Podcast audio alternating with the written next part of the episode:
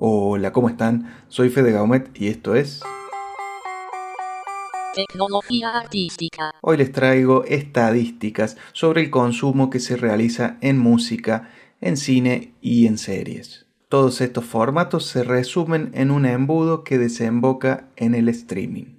Es así que cada año salen las estadísticas que realiza Digital TV Research y de estas estadísticas se separan dos fenómenos a destacar. Uno, la emancipación del consumidor y el segundo, el efecto de red.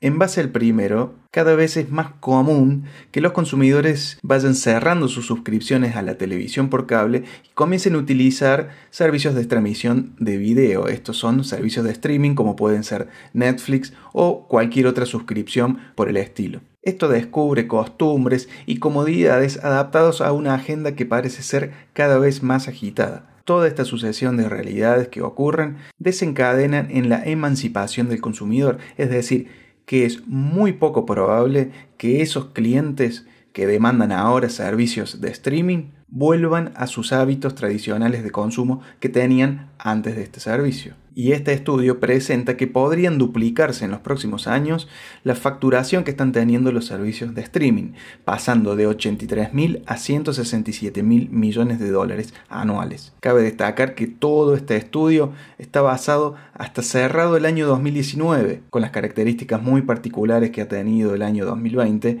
Seguramente estas cifras sean alcanzadas mucho antes de lo previsto. El otro efecto que habla este estudio, que es el efecto de red, se produce cuando la demanda de un proyecto o de un producto depende del número de usuarios que posee los servicios de streaming, mientras que para ese proyecto o ese producto parece ser la panacea, el lado negativo de todo eso es que establece el crecimiento solamente de grandes plataformas, por ende la desigualdad en cuanto a los proyectos y las producciones cada vez crece de forma exponencial esa suerte de meritocracia que se provoca en proyectos y productos artísticos distribuidos por esta industria, parece ser uno de los resultados negativos de este efecto de red que termina marginando al extremo a los productos culturales independientes o a aquellos que, por decisiones, no quieran entrar a la red de distribución.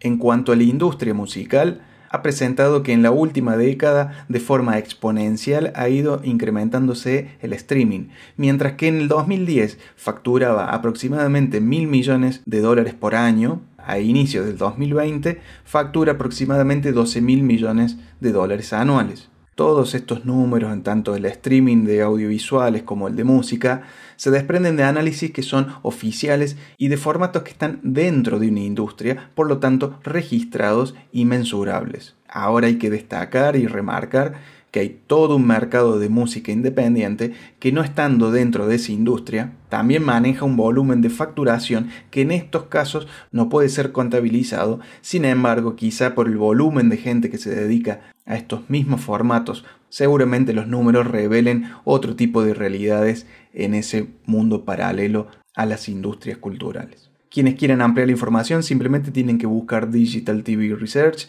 y a partir de allí en esa página podrán acceder a todas estas estadísticas sobre formatos en cine, en series y en música.